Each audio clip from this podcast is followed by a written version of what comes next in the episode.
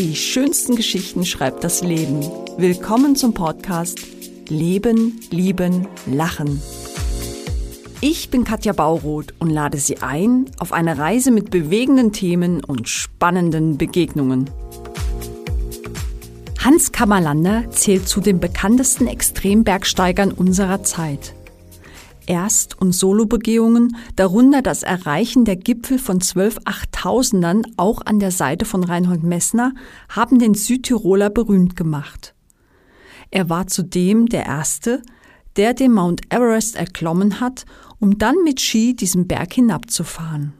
Das Glück, das er in der Bergwelt empfindet, spielt nur eine Rolle in unserer neuen Folge des Podcasts Leben, Lieben, Lachen. Ich traf Hans Kammerlander in dessen Heimat, dem Tauferer Ahrntal in Südtirol. Hier erzählt der heute 64-Jährige sehr persönlich von seiner Kindheit, seiner Liebe zu Nepal und seiner Leidenschaft zu Oldtimern. Ja, lieber Hans, wir sind hier in deiner wunderschönen Heimat im Ahrntal in Südtirol. Leider können das unsere Hörer ja nicht sehen, aber vielleicht kannst du ja ein bisschen beschreiben, wie es hier so ausschaut. Ja, da ist der Norden von Südtirol, das Taufrahntal. Es ist ein Tal voller Berge. Wir haben hier ziemlich genau 103.000er, also viele Möglichkeiten, sei es Gletschertouren, Wanderwege, das ist schon grenzenlos.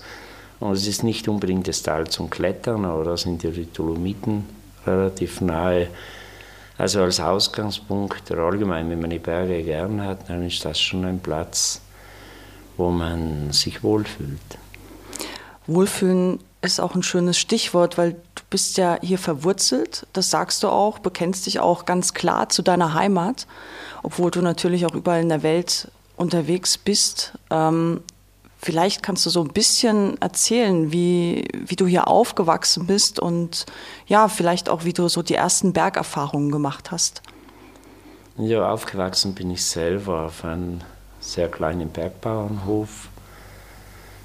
Und äh, das war ein Hof, den kann man fast mit, äh, heutzutage mit einem Alm vergleichen, weil es war kein Strom im Haus, überhaupt kein Strom. Es war kein fließendes Wasser. Es war nur vor dem Haus der Brunnen. Straße sowieso nicht. Wir mussten zur ersten Straße mussten wir 500 Höhenmeter absteigen nach St. Hinterauffers. Sind wir vielleicht einmal im Monat runter. Und dann war es natürlich ganz eigenartig spannend, wenn da ab und zu mal ein Auto vorbeigefahren ist. Ja, und in der Jugendzeit, da waren wir halt beschäftigt mit mit Arbeit am Hof.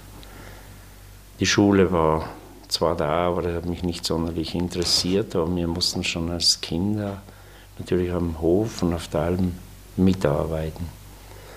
Das war zum Teil sehr hart, aber trotz allem, wenn ich jetzt so zurückdenke an diese Jahre, das waren sicher wichtige Jahre, wo ich mir praktisch einen gewissen Willen oder die Grundkondition aufgebaut habe, die mir später dann auf den hohen Bergen sehr, sehr zugute kam. Und wie hast du für dich den Berg auch als, als Sportler entdeckt? Ja, das war alles so, so Schritt für Schritt. Am Anfang war es eigentlich nur Neugierde. Ich wollte ab und zu wissen, weil ich ja immer wieder Touristen gesehen habe, damals relativ selten, aber es waren schon gewisse da, die einfach auf einen der zum Beispiel auf meinen Hausberg hoch sind. Und natürlich stellst du dann die Frage, was wollen die eigentlich da oben? Oder was gibt es da oben Besonderes?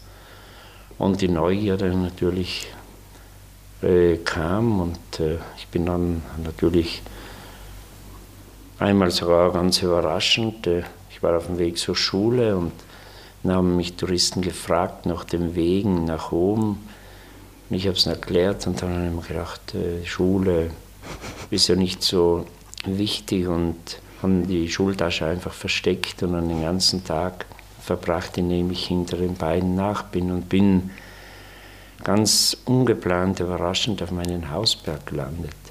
Der ist knapp über 3000 Meter am Stück. Und das war schon sehr faszinierend, das war spannend und dann von oben die Tiefe sehen, diese Weite Ja, und so hat das alles begonnen. Und dann wollte ich halt immer wieder das Erlebnis aufs Neue finden und je mehr die Routine dann kam, umso ein bisschen weiter und höher und auch steiler wurden die Ziele. Und das ging dann Stufe für Stufe bis äh, zu dem Zeitpunkt, wo ich dann halt ein Motorrad gehabt habe, so ein altes und die Welt ist kleiner geworden und die Dolomiten sind näher gerückt. Und das sind bis heute meine Lieblingsberge geblieben, ganz, ganz klar. Du hast gerade von deinem Motorrad erzählt. Was war das damals für eins? Das war so ein kleiner Benelli, auch ein, ein gebrauchtes altes Motorrad, aber natürlich, du bist mobil. Du auf einmal kannst du ein Stück fahren, weil bis dahin aber nichts gehabt, kein Fahrzeug, ein Fahrrad irgendwann, aber Fahrrad ist natürlich immer, mit dem bewegst du dich nicht so weit. Oder sonst gehst du irgendwo hin zu einem Ausgangspunkt und wie die Räder damals waren und bist schon müde, bevor es losgeht. Und mit deinem Motorrad bist du dann auch, muss ich mir das so vorstellen, mit Rucksack und Picker, bist du dann los äh, in die Berge oder in die Dolomiten? Ja, natürlich äh, mit in Rucksack und äh, wenn es bei uns hier war, war natürlich Pickel-Steigeisen dabei, weil hier im Ahrntal die größeren Ziele sind Gletscherberge. Und Dolomiten einfach das Seil, ein ganz einfachen Kletterboot. Der Rucksack war ja nicht groß, der war relativ leicht. Das war immer so meine, meine Passion, wenn du unterwegs bist am Berg, nicht zu viel mitzutragen. Schwerer Rucksack erschwert alles so sehr. Und das hat sich so durchgezogen bis in die heutigen Tage. Also wenn ich oft Wanderer sehe, dann bin ich sehr verwundert, was sie alles im Rucksack drin haben. Viel zu viel in meinen Augen, weil es braucht ja eigentlich nur das Wichtige, Praktische. Ein Regenschutz, die paar Kleinigkeiten, was dabei sein sollen, aber es braucht ja nicht 10 oder 15 Brote und weiß Gott was zu essen. Das braucht nur so wenig. Essen kann man ja, wenn man ist. Wie, wie ernährst du dich denn, wenn du, oder wie hast du dich denn ernährt, wo du zum Beispiel auf die richtig hohen Berge gegangen bist? Was hast du da dabei gehabt? Nichts. Gar nichts? Gar nichts. Am Everest zum Beispiel, wenn ich im Basislager aufgebrochen bin, dann war im Rucksack nur ein Liter Tee war drin. Zu essen war gar nichts. Und das war 5 Uhr abends, als ich das Basislager verlassen habe. Und 24 Stunden, nicht ganz 24 Stunden später, war ich wieder im Basislager und da habe ich nichts gegessen. Kein Stückchen Schokolade, keinen Riegel, nichts einfach. Aber ich wollte ein paar Nüsse mitnehmen, das habe ich vergessen. Aber äh, wenn ich so auf Schnelligkeit geplant habe, dann habe ich eigentlich nichts zu essen mitgehabt. Ich, ich meine, wenn es nur ein Tag war und ich habe das auf einen Tag angelegt, ging auch aus und ich weiß genau, da brauche ich einen Tag lang nichts zu essen. Das belastet nur. Vielleicht ganz eine Kleinigkeit wäre nicht schlecht gewesen, aber ich sage, es ging auch ohne. Und der Rucksack ist dadurch federleicht gewesen. Mitsamt den Skiern, die ich damals mitgenommen habe, war mein Rucksack, mitsamt den Skiern gewogen, war mein Rucksack weniger als fünf Kilo schwer. Wahnsinn, unvorstellbar eigentlich, wenn man bedenkt, du gehst da auf den Everest mit den Ski und auch dem Ziel, dann da runter zu fahren mit dem Ski. Ich meine, da oben ist es ja auch kalt. Was hast du denn da angehabt? Die Funktionskleidung als solche, wie wir sie heute kennen, war ja damals noch nicht so ausgereift. Doch. Doch? Äh, von der Kleidung und so, da waren wir schon auf einem sehr hohen Niveau. Und auch Steigeisen und die Sachen, da hat sich nicht viel getan. Wo sich äh, Nein, ganz wenig hat sich nur getan, muss man sagen. Vielleicht, wenn man die, das ganz technisch sieht, die Eispickel sind natürlich besser geworden aufgrund der, des Wasserfallkletterns, also gefrorenen Wasserfällen, hat sich die Pickelklinge ist äh, schlanker geworden. Der hat sich verbessert, aber die Steigeisen, die waren damals schon sehr, sehr gut. Wo sich von mir aus vieles getan hat, ist im Bereich der Entwicklung der Kletterpatschen. Mhm. Da die Gummimischung und die, An der, die Anpassung vom Schuh, das ist viel besser geworden.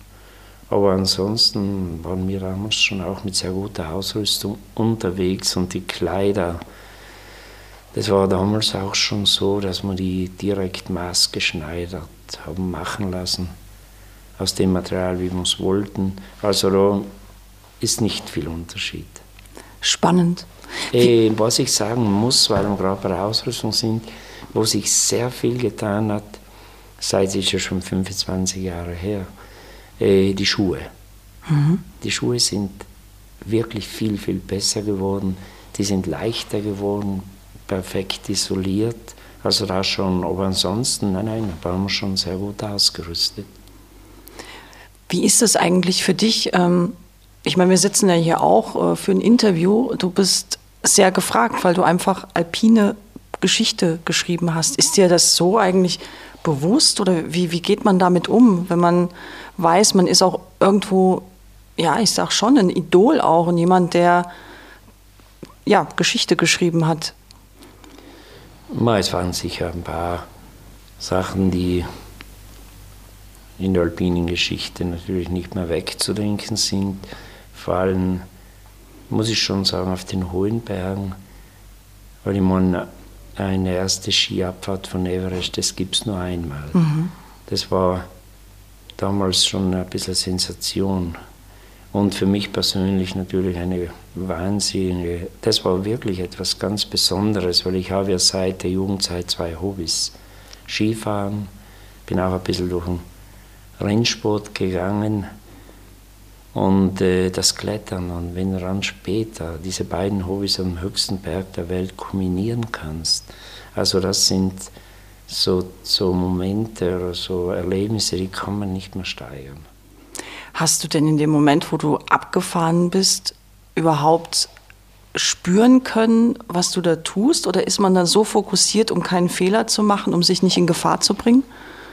Konntest du das genießen? Nein, genießen nicht, äh, auf keinen Fall, weil mir war klar, wenn ich oben war, weil es war ein sehr schneller Aufstieg in 16,5 Stunden, 16 Stunden, 40 Minuten vom Basislager zum Gipfel. Und ich, mir war klar da oben, dass äh, die Skiabfahrt jetzt aufgrund der Müdigkeit natürlich sehr, sehr gefährlich werden könnte, weil die Reaktion einfach fehlt. Du stehst oben und du spürst einfach vom Gleichgewicht her, du bist einfach nicht so, wie wenn man in Talrunden steile Abfahrten macht als Training für solche Aktionen. Da bist du voll bei Kräften, Reaktion, alles passt. Die Schuhe sind ein bisschen fester, weil bei uns, wenn ich jetzt so Abfahrten mache, dann nehme ich einen relativ stabilen, guten Schuh, der mir Halt gibt. Aber mit diesen stabilen äh, Skischuh, da komme ich auf Everest nicht hoch. Also musste ich da eher einen flexiblen Schuh wählen der auch zum Gehen halbwegs geeignet ist. Und das wusste ich oben ganz genau. Du hast einen weichen Schuh, du bist sehr müde, weil ohne Sauerstoff da oben stehen, da ist man einfach am Anschlag angekommen. Und das war meine Sorge. Ich wusste, die Steilheit kann ich fahren. Aber in dem Zustand ist alles ganz anders. Also das Starten oben, das war sehr spannend. Du stehst oben, du schaust in die Tiefe, und äh, ja, je länger du runterschaust, der Berg wird nicht flacher, der wird nicht kleiner, ganz im Gegenteil. Wenn man zu lange zögert, dann wird es immer, immer schwerer, diesen Knoten, der sich bildet, in dir zu öffnen. Man muss auch dazu sagen, damals gab es ja nicht unbedingt super Carving-Ski, die du damit hochgenommen hast. Ich habe ich hab die Ehre übrigens bei Hans Kammerlander hier im Büro zu sitzen in Sand in Taufers im Ahrntal und hier ist wie so eine Art kleines Museum auch und da liegt auch dieser Ski vom Mount Everest, der unglaublich leicht ist und eine sehr, ja, für mich merkwürdige Bindung hat. Vielleicht kannst du so ein bisschen beschreiben, wie dieser Ski ist und vor allen Dingen auch, was du da gemacht hast, um mit ihm eben runterfahren zu können. Ja, ich habe damals natürlich äh, gewusst, gewusst, der Ski, das muss kein Ski sein, der geeignet ist, um saubere Kurven zu fahren, weil das kann man oben sowieso nicht. Das ist eher Solche Abfahrten sind eher ein kontrolliertes seitliches Abrutschen und Springen.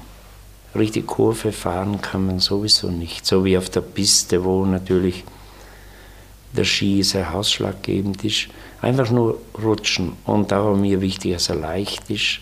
Also diesen Ski für normale Skitouren bei uns oder so würde ich sowas nicht nehmen, weil er ist ja nicht geeignet. Der ist einfach nur leicht und als Rutschbrett geeignet. Und den haben wir damals entwickelt, speziell für solche Zwecke. Und äh, der hat sich dann auch durchgesetzt, aber hauptsächlich nur bei denen, die steil fahren wollten, wo das Rutschen, der muss ganz, ganz gut zum Rutschen sein. Ein Carving-Ski zum Beispiel wäre für sowas nicht geeignet. Der ist kein Ski, mit dem man gut rutschen kann. Der ist ein Ski, den man auf die Kante setzt und dann steuert er in die Kurve hinein. Je nach Talierung macht er dann auch den Radius der Kurve. Das brauche ich da nicht. Das haben alles genau durchgedacht und die Bindung ist eine eigentlich ja, ja, komplett selber gebaute Bindung, da ist nur eine Befestigung, keine Sicherheitsbindung oder so. Weil, ich meine, wenn ein Ski sich löst, dann ist sowieso alles vorbei. Der, muss nur, der Schuh muss nur fix am Ski drauf fixiert sein.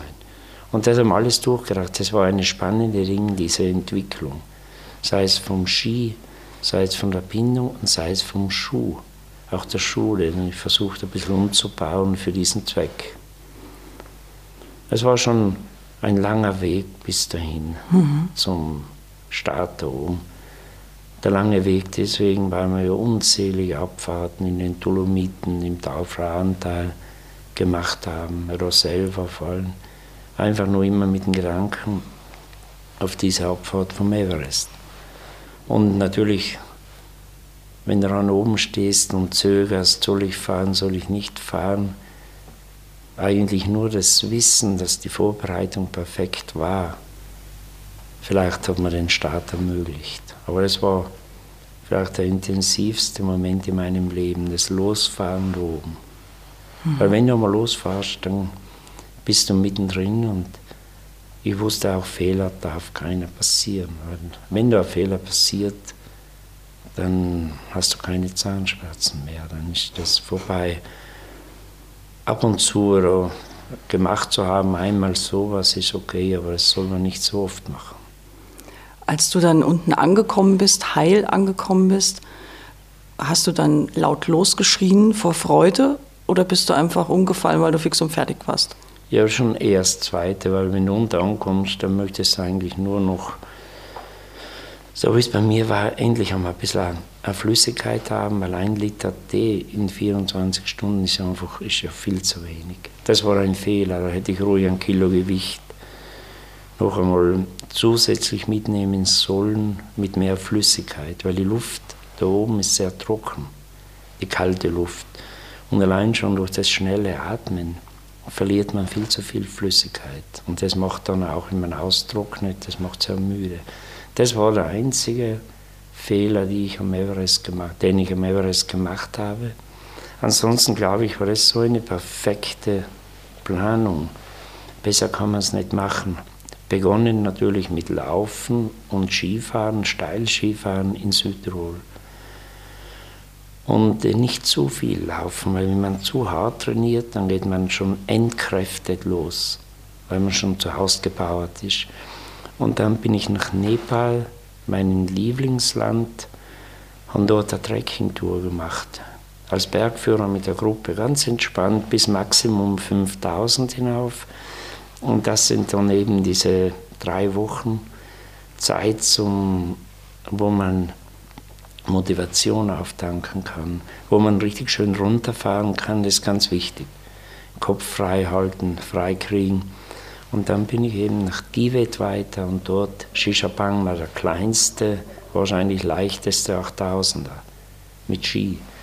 Und dann begann eben da schon das richtige Training für die Höhe, auch Ski-Kontakt war immer da und von dort direkt zum Everest. Und wenn ich nach diesen sechs Wochen, das war mir ganz klar, wenn ich da nicht am richtigen Punkt angekommen wäre, dann wäre ich das nie.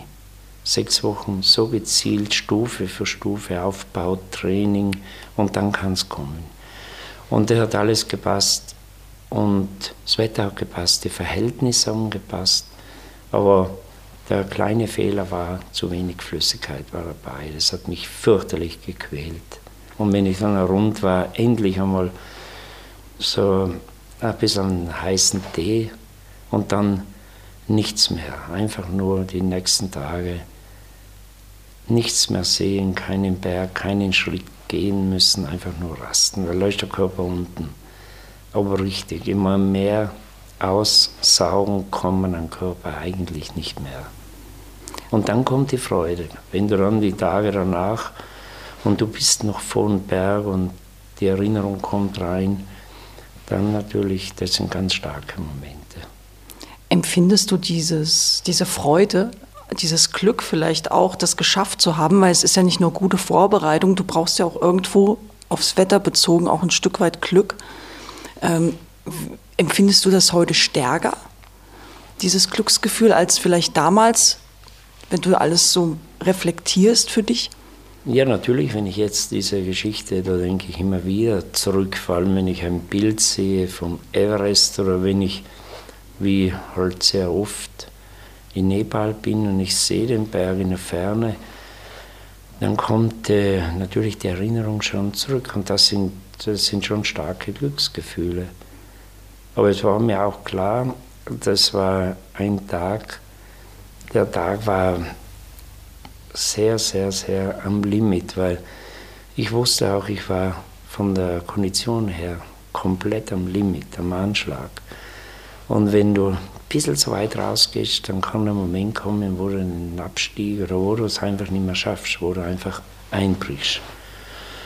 Und äh, ja, das war, das ist mir im Nachhinein bewusst. Wahrscheinlich war das überhaupt mein stärkster Tag am Berg. Kann ich mir vorstellen. Von, von all dem, was du äh, erlebt hast? Ich kann mir das vorstellen, weil ich glaube schon, dass das ein, ein starker Tag war, weil zum Beispiel die, und das macht mich natürlich auch ein bisschen stolz im Nachhinein, der Rekord im Aufstieg, das war die Notseite vom Everest, der steht immer noch ganz, ganz klar. Obwohl sie viel probiert haben, diesen Rekord, allein den Aufstiegsrekord zu brechen. Aber das gelingt alleweil nicht und ich glaube, der steht noch 20 Jahre. Warum glaubst du, braucht der Mensch oder sucht der Mensch diese Grenzerfahrung, die du auch gesucht hast? Ja, es ist so, man entwickelt sich so rein und ich habe in dem Moment, wo ich an der Seite vom Messen aufgebrochen bin, er hat mich damals, ich war sehr jung und unerfahren in der großen Höhe und er hat mich ausgewählt als Partner. Und das war mir natürlich eine Ehre, ganz klar. Ich habe mich auch gefragt, warum, aber es waren sicherlich die Touren der Jahre zuvor, die er ja mitverfolgt hat und habe gesagt, schau, den könnte ich einmal mitnehmen. Und für mich war es ja so wichtig, er hat mir die Türen aufgemacht zu den hohen Bergen. Und in dem Moment, aber an seiner Seite, bin ich in diesen Wettlauf reingeraten. Das habe ich nicht gesucht, das kam ganz spontan. Und äh, an seiner Seite habe ich ja 7000er bestiegen und diesen Wettlauf aber wirklich ganz hart miterleben müssen, dürfen, wie man es nennen will. Wie zum Beispiel eine Überschreitung von zwei 8000ern innerhalb von einer Woche, genauer gesagt acht Tagen, ohne Hilfe von außen, ohne Sauerstoffmasken. Und äh, das waren damals Schritte nach vorne. Und ja, irgendwann, das war nicht so lang meine Zeit an seiner Seite. 7.000, 8.000, aber innerhalb von nur drei Jahren. Vier Jahre, wo wir zusammen waren. Und dann hat er aufgehört und ich stand da und an diesem Wettlauf fortgesetzt. Ich habe den Stil geändert mit eben Skikombinationen. Und wenn du Raum und drin bist in diesem Rad, dann ist es ganz schwer zu sagen, ich, ich höre jetzt auf es treibt dich weiter. Bist, es ist eine Zeit nicht unbedingt so schön, rückblickend, weil ich habe das Gefühl gehabt, Vor allem, wenn ich jetzt wieder zur Ruhe gefunden habe, weil ich den Wettlauf ja nicht mehr mache, das sollen jetzt die Jungen machen. Die sind schneller geworden. Wenn ich zurückdenke, dann muss ich sagen, in den jungen Jahren als Alpinist, da habe ich oft riesige Freude empfunden. Zum Beispiel, wenn ich am Gipfel vom Eiger ankam, nach der Eiger Notwand, da war ein wahnsinniges Glücksgefühl da. Später als Profi, wenn ich auf den ganz hohen Bergen oben war, das war nicht mehr das Gipfelglück, das war einfach Gipfelerfolg, weil mein Gedanken war schon wieder beim nächsten Ziel. Und das ist ein bisschen schade. Da bist du getrieben und immer, immer am Limit und keine Zeit richtig, das zu genießen. Und ich glaube, um zu genießen, waren die Ziele und die Touren auch ein bisschen zu, zu strapaziös, zu hart, zu viel Limit. Und jetzt habe ich mir zeitig gesagt habe, ich mache das nicht mehr. Das war jetzt definitiv genug. Ich kann mich nicht mehr steigern. Es geht sowieso von der Kraft nach unten. Und jetzt mache ich zwar, ich liebe die Berge, ich suche mir auch zum Teil schöne Ziele, aber alles im Rahmen der Routine. Und jetzt sehe ich die Berge wieder wie früher. Jetzt habe ich Zeit zum Schauen, ich habe Zeit zum Atmen und jetzt ist alles wieder schöner geworden. Aber der Wettlauf war hart und wenn ich gewusst hätte, was alles auf mich zukommt, dann hätte ich das natürlich nicht gemacht, ganz klar. Ich habe viel zu viele Verluste gehabt viel zu viele Freunde verloren. Und selber muss ich, muss ich sagen, ich habe einfach sehr oft Glück gehabt. Mhm. Aber das habe ich damals nicht gewusst, als ich das angefangen habe. Und auf einmal war ich halt mittendrin. Aber es war ein hoher Preis. Würdest du heute nochmal auf den Everest gehen, eben mit diesem Gedanken, einfach mal ein Gipfel Glück dort oben zu empfinden? Ich meine, ich würde, Everest würde ich nicht mehr gehen. Erstens einmal, äh, ohne Sauerstoff würde ich das nicht mehr schaffen. Zur Sauerstoffflasche habe ich nie gegriffen, weil Sauerstoff auf den hohen Bergen war nie ein Thema, weil ich bin ja aufgebrochen, um das Höhenbergsteigen zu probieren. Und wenn ich Sauerstoff nehme, dann ist das kein Höhenbergsteigen mehr, weil die größte Schwierigkeit ist ja die Höhe auf diesen Bergen. Und wenn ich die ausschalte, indem ich Zusatzsauerstoff atme, dann ist das alles, ein, äh, ist alles verwässert. So, ich würde ich sage immer, mit, wenn jemand mit Sauerstoff auf so einen hohen Berg geht, dann hat er keine 8000er bestiegen, dann hat er von der Belastung her einen 6000er, aber nicht die 8000er. Das würde ich so vergleichen, wie wenn jemand mit, mit einem modernen E-Bike bei einem Radrennen, bei einem ganz normalen Radrennen mitfährt, mit der Konkurrenz, die keinen Akku haben. Mhm. Und äh, deswegen, ich würde nicht mehr da hochgehen. Erstens, weil ich ohne Sauerstoff nicht mehr kann. Und zweitens, wenn du schon einmal oben gewesen bist und das in so, auf so intensive Art und Weise erleben durftest, mit Skikombination, dann würde ich nie mehr im Leben die Motivation freikriegen, mich noch einmal hochzuquälen auf so einem Berg. Gehst du heute lieber auf deinen Hausberg? Nein, das nicht. Ich gehe schon jedes Jahr ein, zweimal mit Touristen mhm. auf den Hausberg, kann ihnen ein bisschen was erzählen auch. Aber wenn ich heute so selber unterwegs bin, dann bin ich entweder in Nepal oder natürlich in den Dolomiten. Dolomiten sind meine Hauptziele. Wenn mich jemand als Bergführer bucht, dann bin ich nicht glücklich oder gehe nicht unbedingt auf diese Gletscherberge. Mhm. Da war ich so viel in meinem Leben.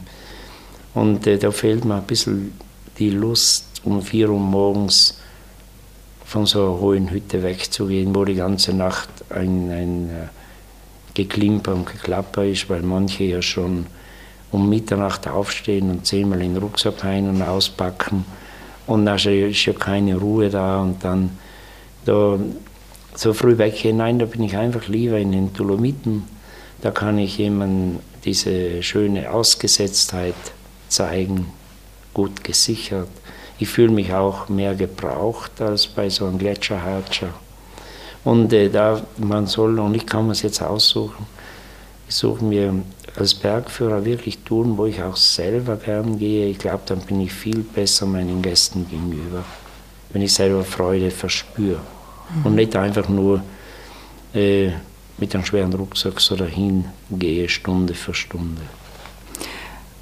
Vielleicht nochmal zurückzukommen, auch auf Nepal, dein Lieblingsland, wie du selbst sagst. Du bist auch sehr oft dort, unterstützt auch äh, die Nepal-Hilfe, das Land und die Menschen dort.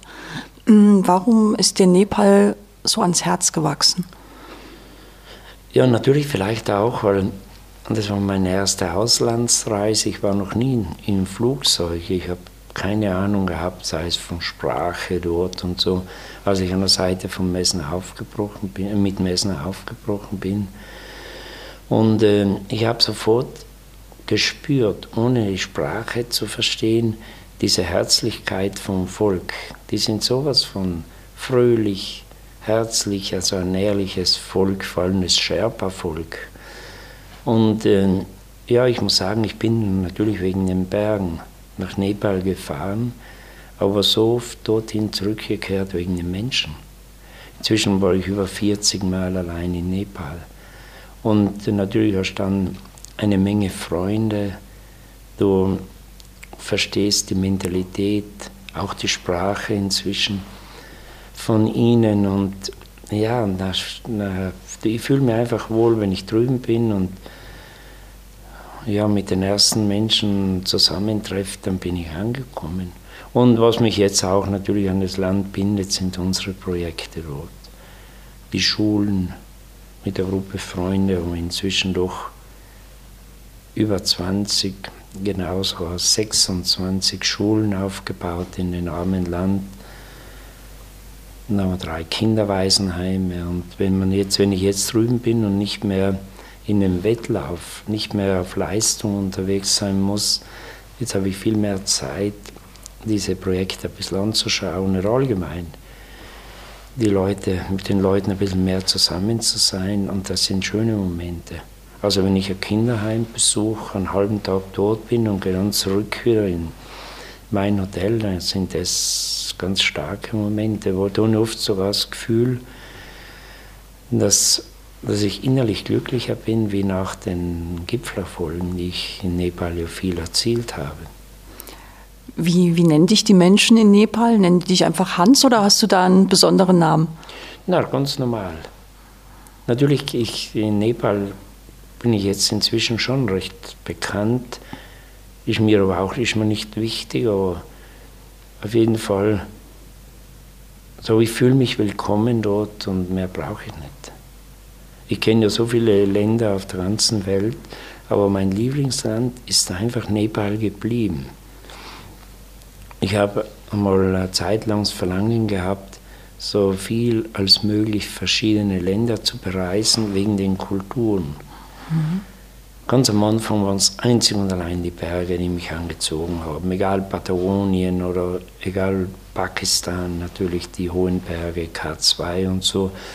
Aber so nach und nach ist äh, die Kultur mir wichtig geworden. Und da war ich ganz viel, auf allen Kontinenten und haben verschiedene Menschen getroffen, verschiedene Kulturen. Zum Teil, die Bergleute sind überall toll, egal wo du bist auf der Welt. Aber ja, dieses Sherpa-Volk, das ist mir halt einfach besonders ans, ans Herz gewachsen. Auch ihre Mentalität, die Philosophie, die buddhistische, es ist äh, sehr rund dort. Und ich komme immer zurück und das Gefühl, ich habe jetzt äh, wieder jede Menge Energie aufgetankt. Mhm. Und man braucht nicht äh, auf alles so aufpassen. In gewissen Ländern ist, muss man einfach sagen, vor allem in den Tälern ist alles ein bisschen eher gefährlich. Du musst schauen, dass deine Fotokamera immer in der Tasche ist, sonst ist sie plötzlich löst sie sich in Luft auf und äh, die Geldtasche und alles. Und das ist in Nepal überhaupt nicht so. Da kannst du alles ganz frei in einer Sherpa-Hütte auf dem Tisch liegen lassen, in der Früh bringen sie es schön daher. Das ist schon was Besonderes. Und äh, das wird mir jeder recht geben, der dieses Land einmal bereist hat mit offenen Augen. Nicht unbedingt allein wegen einem schweren Gipfelziel, weil da sieht man ein bisschen wenig. Aber wenn man Zeit hat und man sagt, schöne Etappen machen, die Leistung ist relativ, ich will einfach nur viel beobachten, viel sehen, dann kommt jeder zurück und sagt, er ist ein tolles Volk. Was könnten wir denn von den Menschen aus Nepal lernen? Was sollten wir uns denn aneignen? Natürlich die äh, entschleunigen sowieso, weil so man sieht von diesen Menschen eigentlich nicht diese Hektik, diesen Stress, der uns bei uns oft einmal einfach aufgezwungen wird oder wir lassen uns das aufzwingen. Äh, was mich auch, wo ich viel, viel von Nepal mitgenommen habe, ist auch, wenn irgendein Schicksal zuschlägt, das einfach annehmen und nach vorne weiterdenken. Was uns vielleicht bei uns nicht so viel oder nicht so gut gelingt. Weil zum Beispiel vor, ein, vor wenigen Jahren war ja ein Riesenerdbeben in Nepal. Das war richtig, so wie man es angeschaut hat, ich war wenige Monate später dort, also das tut weh, ganze Dörfer komplett weg, wo Bergstürze von oben kamen und die Dörfer einfach mit Schnee, halt mit Eis und Fels verschüttet. Ja, und dann, ich habe beobachtet, wie die, das, was übrig geblieben ist, die Hütten am Rande, wie die Leute wieder wie die Ameisen in der Aufbauphase waren und wie sie diesen extrem harten Schicksalsschlag angenommen haben. Und bei uns ist oft so, wenn, wenn etwas nicht gerade ausgeht, zum Teil auch nur Kleinigkeiten, dann beginnt natürlich das endlose Jammern, was ja nicht besser macht. Und von ihnen, ich habe auch von ihnen gelernt und dann leider Gottes auch, wenn ich in Nepal unterwegs war, kam ich zurück und die Freunde sind am Berg geblieben. Und das ist unbeschreiblich schwer. Aber ich habe nur gemerkt, den Kopf ins Sand stecken und äh, die Frage noch um Warum ununterbrochen dir stellen, das macht es schlechter. Du musst versuchen, das einfach zu akzeptieren und der beste Weg, um sowas zu verarbeiten, ist der Weg nach vorne. Und das habe ich von ihnen gelernt. Da sind sie sehr, sehr stark. Vielleicht ist es auch der Buddhismus, der ihnen dabei hilft. Aber es freut mich für sie, weil eben gerade nach den Erdbeben, wenn ich gesehen habe, wie sie nach vorne denken, dann habe ich mir gedacht, erst wenigstens haben sie, dieses arme Volk, wenigstens haben sie diese Kraft, so zu denken. Du hast den Buddhismus angesprochen. Bist du eigentlich gläubig? Ma, bin ich mir eigentlich selber nicht ganz sicher. So auf jeden Fall, ich musste ja, wenn wir jung waren, äh, meine Eltern waren sehr religiös. Die Mutter ist ganz früh gestorben, die war, ich war damals zehn Jahre und kann mich nicht mehr so sehr an sie erinnern.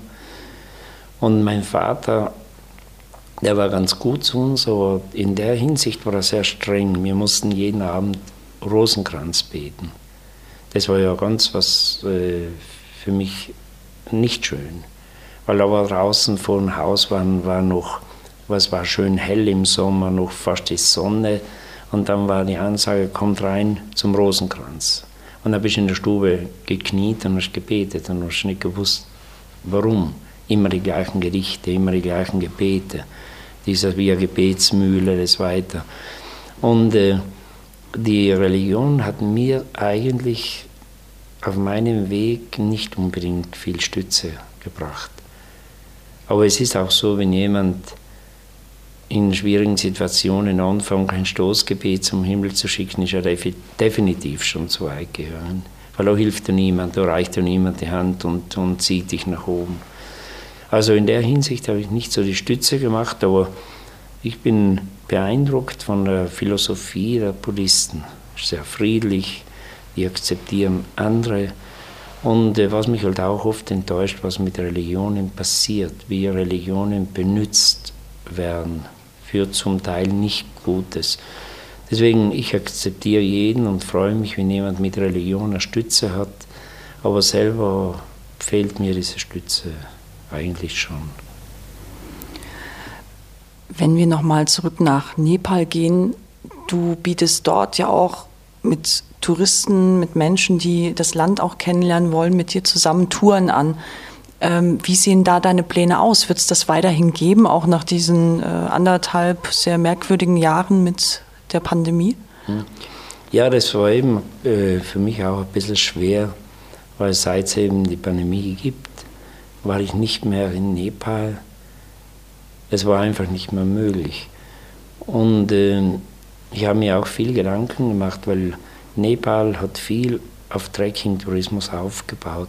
Und die haben jetzt natürlich drei Saisonen komplett verloren. Und da, sind, da hängt vieles zusammen, eben die Guides, die sogenannten Sherpa, die, die Lodges, wo wir auch sind, wo die Leute untergebracht werden, übernachten können. Und diese Leute haben ja nicht Unterstützung vom Staat. Also die haben da das verloren und es geht ihnen natürlich nicht gut. Und jetzt äh, ist schon wieder der Lichtblick, weil ich habe jetzt fixiert schon und ich glaube, das wird jetzt sicher stattfinden. Ende dieses Jahres, am 26. Dezember, breche ich auf und verbringe Silvester und einen Teil vom Jänner mit der Gruppe in Nepal. Es ist eine sehr schöne Zeit dort, weil du hast meistens schön Wetter, wahnsinnige Klarsicht und äh, es ist sehr ruhig wenig, ganz wenig los. Also wenn man eine Gipfel ansteuert, höhere, dann ist das eine tolle Zeit. Angenehm zum Wandern. Im Winter schneit es ja ganz selten um. Schneefall ist hauptsächlich in Nepal in der Monsunzeit, im Sommer, wo es oben in den Bergen schneit, herunten in den Tälern fast jeden Tag, ja eigentlich jeden Tag regnet, dann kann man nicht viel machen. In der Monsunzeit, aber im Winter, sollen in Jänner wunderbar und es ist doch schön, wenn du Silvesterabend am Fuße dieser hohen Berge in einer Scherberhütte bist, nimmst irgendwas mit, dass man ein bisschen Abend machen kann. Ja viel schöner als bei uns die Knallkörper. Das je, hinter jeder Ecke knallt die Leute übertreiben und drüben ist es richtig bergig. Natur pur. Sterne, wenn es gut läuft. Sterne. Ja, ich habe es erlebt. Ja? Silvester natürlich in, in Kumbu-Gebiet, im Everest-Gebiet, in einer ganz einfachen Sherpa-Hütte, nimmst ein bisschen Schinken mit, nimmst einen Speck oder ein paar Kleinigkeiten mit. Man muss nicht viel haben und du siehst eben die Berge. Das ist viel, viel schöner als eben der, der organisierte Rummel. Ich habe den ja auch gesucht, diesen Rummel, aber ich brauchte es immer weniger und viel lieber, wenn ich mich ein bisschen zurückziehen kann. Du hast gerade schon den Speck angesprochen. In Südtirol ist ja bekannt auch für seine, äh, für seine ja, tollen Lebensmittel, die ihr hier habt, äh, unter anderem auch Käse. Wie ist das? Hast du das eigentlich auch bei dir zu Hause gelernt, das, das Kasen, das Käsen? Äh, nein, das, das haben wir eigentlich nicht gemacht. Dazu war der Hof einfach zu klein. Weil wir haben ja nur so vier Kühe gehabt, mit vielleicht mal ein Kalb dabei, fünf, aber das war schon das Maximum. Und äh, deswegen war das äh, zu wenig. Mhm. Der Hof war einfach kleiner, aber mein Vater, der war sehr vom Handwerk her sehr begabt. Der hat äh, sich zusätzlich etwas dazu verdienen können. Er war Schuhmacher. Und er hat für die umliegenden Bauern hat er Schuhe, sei es neu gemacht oder er hat auch natürlich Pferdegeschirr und Lederstricke hat er geflochten. Also er war sehr geschickt in dem Bereich. Und das hat ihn auch natürlich das bisschen dazu gebracht, weil sonst wäre es natürlich vom Hof her sehr eng geworden. Und wir sind ja sechs Kinder. Und mit den paar Kühen wäre es vielleicht zu wenig gewesen. Hätte er halt irgendwo auswärts noch ein bisschen was schaffen müssen, aber das war auch nicht leicht, weil da waren nicht die Möglichkeiten, da war die einzige Möglichkeit, dass er halt bei einem größeren Bauern zusätzlich als Hilfskraft gearbeitet hätte, aber nicht irgendwas anderes. Und das war ja für uns auch deswegen damals die Chance, irgendwas zu lernen oder nehmen wir an ein Studium, das war ja komplett, da waren die Chancen ja an sich auf Null. finanziell und vor allem, es war alles sehr weit weg. Wir haben die Dorfschule besucht. Das war mühsam, weil ich den Sinn nicht gefunden habe, wenn man da plötzlich das Lernen in der Schulbank hocken. Das war mir zu langweilig. Das war mir echt zu langweilig. Und wenn wir dann zum Beispiel auch so Italienisch unterrichten, dann haben wir gedacht, was brauche ich das Italienisch? Das, da, da waren wir eben in der Richtung, wir, sind wir überhaupt nicht gefördert worden. Und im Nachhinein war ein bisschen was aufgeholt, aber dass ich nicht studiert habe, das tut mir auf jeden Fall nicht leid. Bin ich froh darüber, dass ich einfach das Leben, an ihrem Leben einfach den Lauf gelassen und was dabei rausgekommen ist, kann man als gut oder auch als schlecht bezeichnen. Das ist okay. Ansichtssache. Was würdest du denn gerne noch können oder noch lernen oder noch umsetzen? Gibt es da irgendwas, was dich so, so reizt? Eigentlich so richtig große Wünsche habe ich da nicht frei, aber nur, äh, was mir ganz klar, äh, immer ganz klar bewusst war, wenn ich nicht den Berg als Beruf äh, gehabt hätte, Bergführer im Winter, Skilehrer und so, ich glaube, ich hätte dann meine Arbeit in Richtung Holz gesucht. Sei es Zimmermann oder Tischler, weil die Arbeit mit Holz ist sehr schön. Holz lebt. Und in meiner Freizeit, das wird man mir nicht zutrauen, da arbeite ich sehr viel mit Holz. Mhm. Was machst du da so? Mal mit altem Holz zum Beispiel, mit alten Balken, so gewisse Sachen. Ich habe einen Wohnraum bei mir zu Hause komplett, komplett selber eingerichtet mit altem Holz. Mein Bruder hat den Hof renoviert, den elterlichen Bauernhof. Und die alten Balken, die sind ja über 200 Jahre alt.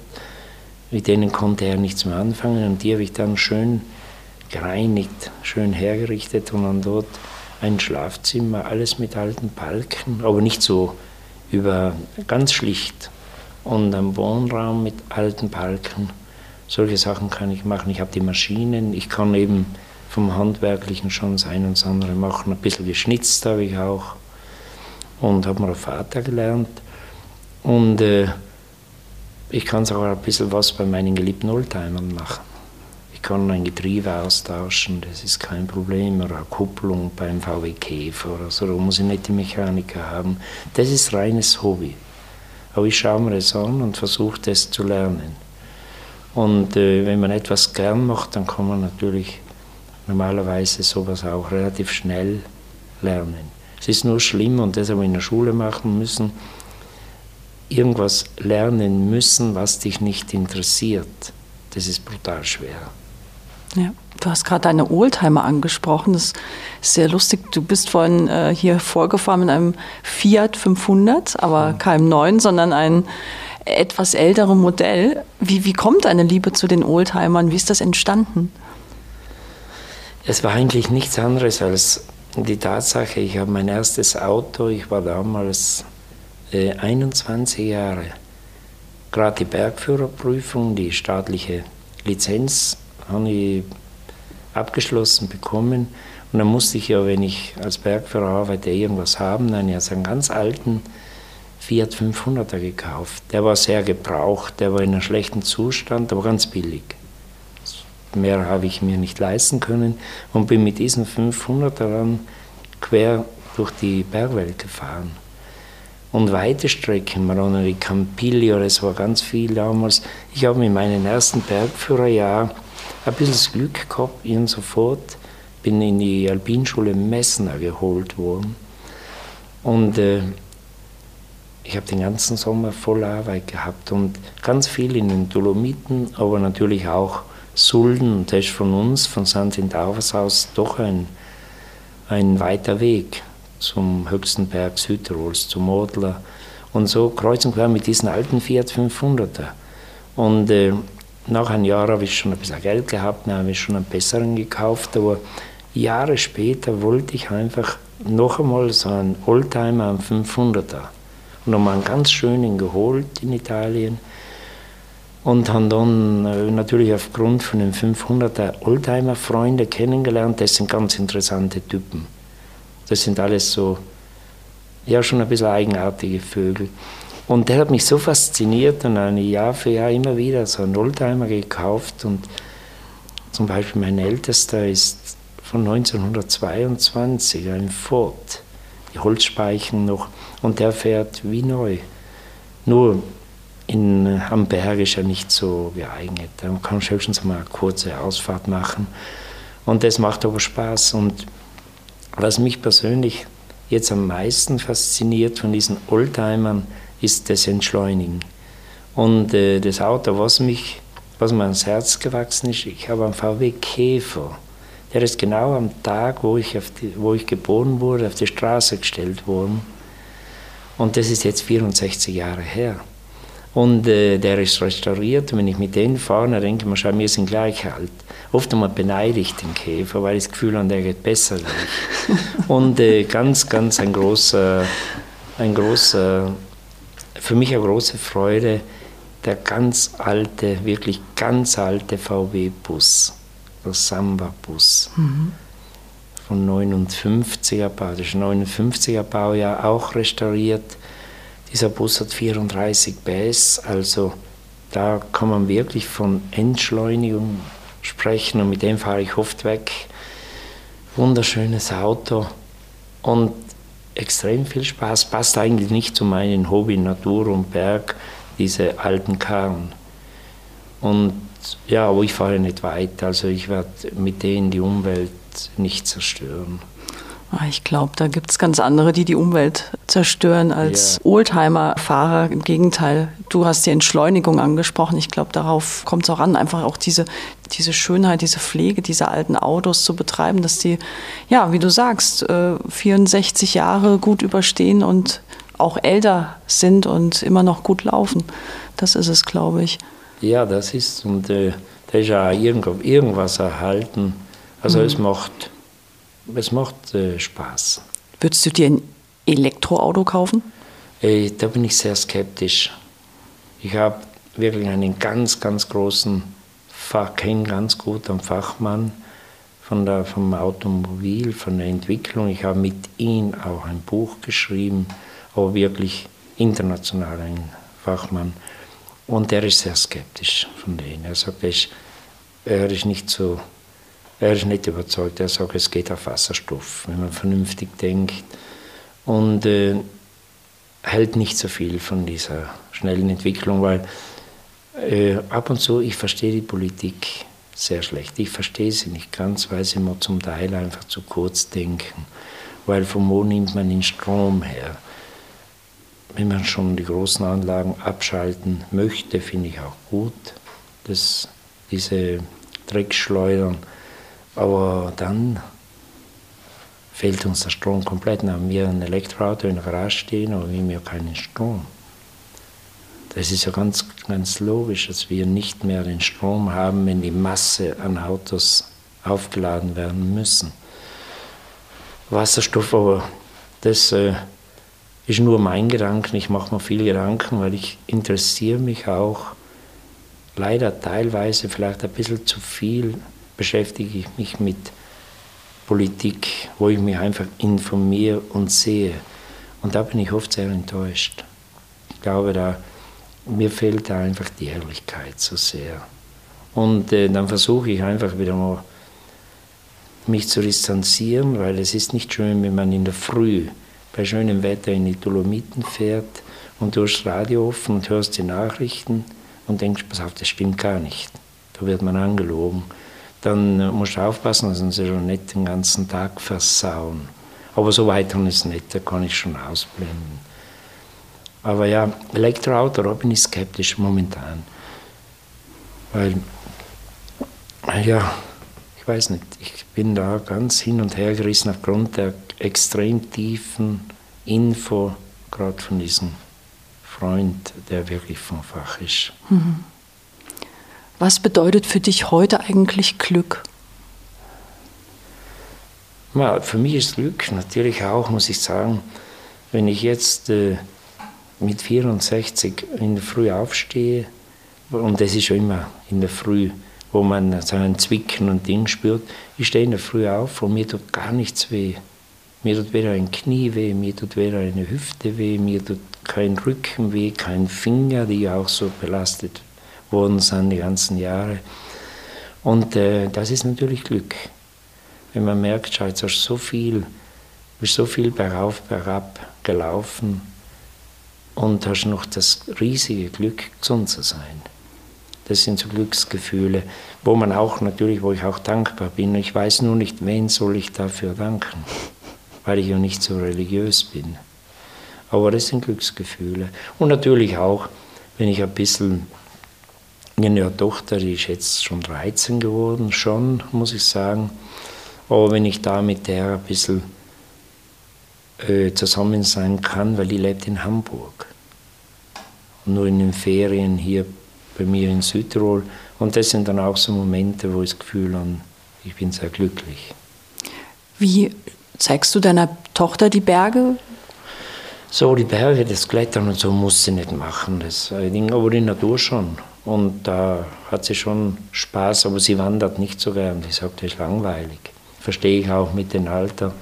Und Klettern, ich war ein paar Mal, aber nur so kurz.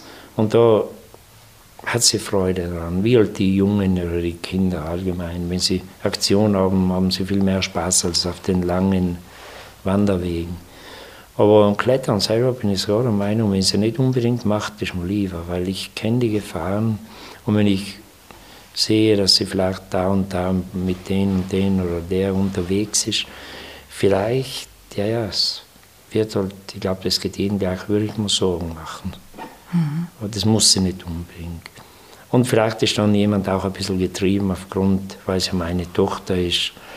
Und äh, ist nicht so wichtig, aber wenn sie die Freude an der Natur entdeckt, und ich glaube, das hat sie schon, dann ist mir das natürlich sehr, sehr wichtig. Ist das auch etwas, was du gerne den Menschen weitergeben möchtest, die, wie du vorhin auch gesagt hast, die, die Natur zu spüren oder auch zu sehen? Einfach zu sehen. Es ist ja oft so, wir rennen ja durch die Natur mit unserem Smartphone, ja, möglichst äh, nur durch, den, durch die Kamera beobachten wir die Natur und sehen sie ja eigentlich gar nicht. Ja, das ist eben schade. Natürlich, die, die Natur vermitteln, das macht mir schon sehr viel Freude. Und ich glaube, da muss man eigentlich, muss ich ein bisschen ein Lob aussprechen in Alpenverein, weil er wird oft kritisiert und gewisse Sachen müssen auch nicht sein wie sie es machen. Aber wenn die für die Jugend so tolle Camps machen, ich merke es nur bei uns in Südtirol, das ist richtig was Tolles. Wenn sie die, die Kinder holen, einmal eine Woche raus in so ein Camp, in die Natur rausführen, das machen sie richtig gut. Und da können sie natürlich diese Passion, die Freude äh, natürlich entdecken und das ist nur gut. Wenn sie die Natur, wenn sie die Natur lieben und hinausgehen, das tut jedem Menschen gut. Da steckt ja so viel Energie und alles. Und weg von diesen eben Smartphones, weg von den, vom Laptop, das ist zu viel. Mhm. Und äh, das machen sie eben ganz gut. Und diese Kinder, den Aufbau den Kindern in Natur näher bringen, ist ganz, ganz wichtig, gerade in der heutigen Zeit. Und das machen sie ganz gut. Und vor allem, wenn man sieht, die meisten die machen es ehrenamtlich, da muss man ihnen sagen, großes Kompliment für diese Sache. Mhm. Als letzte Frage vielleicht, wo tankst du für dich am meisten Energie? Ich glaube schon am Berg, weil das ist jeden Tag, ich war inzwischen, glaube ich, ich schreibe mir das nicht auf, weil es ist mir zu viel Aufwand. Ich, nicht jeden, ich setze nicht jeden Nachmittag oder Abend, wenn ich vom Berg zurückkomme, hin und, und schreibe auf, wo ich war ich versuche es also in Allgemeinen im Kopf zu behalten. Und das ist schön, aber ich danke auch vom Berg. Und äh, immer wieder aufs Neue, das ist nicht zu glauben, auch wenn es so viele Tage waren. Aber wenn ich rausgehe, so, sagen wir mal in, in Juni, Juli, wenn alles blüht, also wenn das nicht eine Tankstelle ist für die Energie, dann verstehe ich die Welt nicht mehr, weil du hast erstens einmal die Bewegung, der Kreislauf wird schön angeregt und überall, wo du hinschaust, sind nur positive Bilder. Und das summiert sich den ganzen Tag abends und das Gefühl, es geht mir einfach gut. Und äh, natürlich auch beim Klettern. Hallo, bist du komplett da, da kannst du sowas von schön ausschalten. Du bist mit den wenigen Metern um dich herum beschäftigt, suchst noch einen Griff, einen Tritt, manchmal gelingst du gut, die Bewegung nach vorne, manchmal ein bisschen weniger. Aber das ist eigentlich zum Auftanken, ist der Berg schon geeignet. Und ja, ich hole mir die Energie absolut am Berg. Zum Beispiel, wenn ich von einer Trekking-Tour oder auch Expedition zurückkomme. Expedition, da bist du eher ein bisschen müde, aber ich habe das Gefühl, was vor dem Aufbruch für mich mühsam und schwer war, ist auf einmal ganz leicht. Dann bewahren wir uns diese Leichtigkeit. Vielen lieben Dank, lieber Hans Kammerlander. Dankeschön auch.